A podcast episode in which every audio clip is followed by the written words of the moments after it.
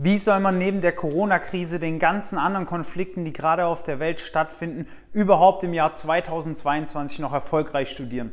Damit da keine Frage offen bleibt und du keine Probleme damit bekommst, habe ich dieses Video einmal aufgenommen, das ich in drei verschiedene Schritte geteilt habe. Und herzlich willkommen damit auf dem Arrow Up YouTube-Kanal. Mein Name ist Valentin, ich bin Studienberater und studierter Wirtschaftsingenieur und ich möchte dir heute einmal helfen und einen groben Überblick mitgeben, wie du für dich nicht in die Fettnäpfchen treten kannst, sondern ein erfolgreiches Studium im Jahr 2022 absolvierst. Wir legen auch direkt los mit dem ersten Schritt und zwar ist das das sogenannte Profiling. Was meine ich mit dem Profiling?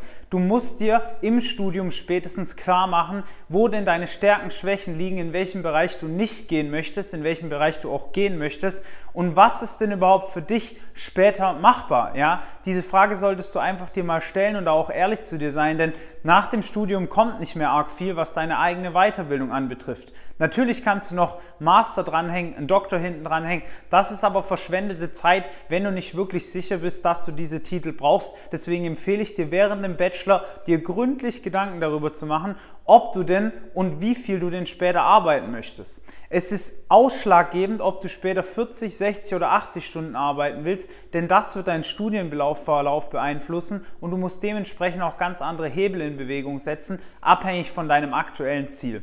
Profiling ist aber auch noch viel mehr. Profiling bedeutet, dass du ein Bewusstsein für dich selber, deine Verhaltensstrukturen und deine Lernmuster entdeckst, einfach um zu sehen, was habe ich bisher gut gemacht, was habe ich weniger gut gemacht und warum erreiche ich vielleicht manche Ziele noch nicht so, wie ich es mir vorstelle. Egal, ob du prokrastinierst und Stoff nach hinten schiebst oder vielleicht Bewerbungen nicht schreibst, die du eigentlich für dein Praktikum schreiben solltest. Es gibt immer eine logische Erklärung, ein Verhaltensmuster hinter dem, was du tust und das ist natürlich auch was, was du über Profiling sehr gut abdecken kannst. Der zweite Punkt, den ich dir unbedingt raten würde, ist, dass du dir mal Gedanken machst um eine vernünftige Lernstrategie. Am Ende des Tages bedeutet das nicht nur, dass du sagst, ich lerne an dem Tag BWL, am nächsten Tag Strömungslehre, am dritten Tag Mechanik. So funktioniert das Ganze nicht. Zumindest nicht mehr in der Champions League, in der Kreisliga klappt das vielleicht noch. Aber wenn du studierst und du willst ein vernünftiges Studium hinlegen, dann brauchst du eine Lernstrategie, die darauf basieren muss, dass du weißt, wann du was zu tun hast. Das ist sowieso die Grundlage von allem.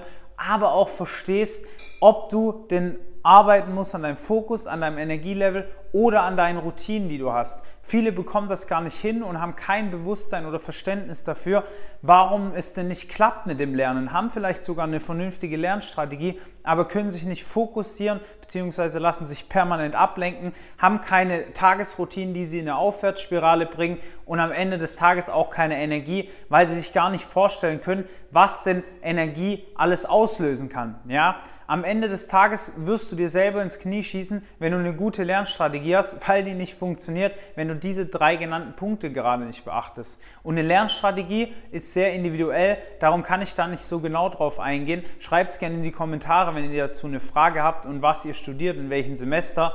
Aber der, die Basis für eine gute Lernstrategie sind eben die Punkte Fokus, Energielevel und vernünftige Tagesroutine. Spätestens im Studium, nach dem Studium aller spätestens, brauchst du das sowieso, weil du ja selbstständig arbeiten möchtest, auch wenn du angestellt sein wirst, wirst du Projekte bearbeiten und dir wird nicht immer einer über die Schulter schauen und fragen, hast du das gemacht, hast du jenes gemacht, sondern du musst für dich alleine zurechtkommen und dich selbst organisieren lernen. Der dritte Punkt, den ich hier ansprechen möchte, ist, dass du in deinem Studium Praxiselemente einbaust. Jetzt sagt sich der eine oder andere vielleicht, ich arbeite doch schon in einem Café oder beim Penny oder was auch immer. Das ist auch alles in Ordnung, kein Front gegen die Leute, die da arbeiten, aber es ist halt nutzlos am Ende des Tages. Es hat nichts mit deinem Studium zu tun, du sammelst keine relevante Praxiserfahrung und du verblödest zum Teil noch. Ja, es gibt da so Arbeiten, wo man knallhart sagen muss, hey, es ist einfach Arbeit, die dich verblödet. Wenn du am Band arbeitest, habe ich selber gemacht, zehn Wochen, gibt gut Geld, aber du wirst kognitiv null gefordert bringt dir also nichts für dein Studium, weil da brauchst du ja diese kognitiven Fähigkeiten, um voranzukommen. Also schau, dass du mindestens zwei bis drei relevante Praxisstationen durchläufst im Studium. Kann sein, du findest direkt die richtige Stelle, bleibst da, spezialisierst dich auf was. Herzlichen Glückwunsch, dann bist du eine der Einzelfälle und das ist auch sehr gut. Aber im Regelfall brauchst du so zwei bis drei Praktika, um mal eine Firma von innen gesehen zu haben und dann zu wissen, in welche Richtung du, du überhaupt gehen möchtest. Wenn du jetzt diese drei Schritte umgesetzt hast, das heißt, du hast ein Profiling von dir selber gemacht, das kann beispielsweise eine große Mindmap sein, DIN A2-Blatt habe ich damals angelegt, wo einfach alle Gedanken draufstehen, die dir zu dir persönlich in dem beruflichen bzw. Studienkontext einfallen. Im zweiten Schritt dann dir überlegt hast, wie lernst du denn am besten? Also mal allein deinen Schreibtisch aufzuräumen oder dich mal hinzustellen beim Lernen oder mal Sprachnachrichten an dich selber zu schicken, können Hebel sein, die dein Studium und dein Lernen enorm verbessern, sodass du einfach bessere Noten in weniger Zeit schreibst und zu guter Letzt noch ein wenig dein Studium planst. Das heißt, wann mache ich denn was? Wann gehe ich in ein Praktikum? Wichtig, du solltest nicht dich um ein Praktikum kümmern, wenn du noch irgendwo im zweiten, dritten Semester bei einem Dreierschnitt rumkrebst. Das ist ganz gefährlich in 99 Prozent der Fälle. Wir haben schon oft gesehen, dass Studenten sich dadurch ihren Schnitt zerschießen. Also du brauchst erstmal eine Bulletproof Lernstrategie und danach kannst du dich um den Studienaufbau kümmern. Das rate ich dir, weil, wie gesagt, du kommst nicht arg viel weiter, wenn du dir am Ende die Lernstrategie zerschießt und schlechte Noten hast. Dann wirst du auch schwer nur in eine Firma kommen nach deinem Studium. Also, Nochmal zur Wiederholung. Profiling, dann eine Lernstrategie aufbauen und dann sich Gedanken machen, in welche Unternehmen kann man denn gehen, um relevante Praxiserfahrungen zu sammeln. Wenn du das alles für dich umgesetzt hast, verspreche ich dir, wirst du 90% deiner Kommilitonen schon outperformed haben, einfach weil du einen Überblick hast, wann was zu tun ist und das einfach mal umsetzen, dann ist dir schon extrem geholfen.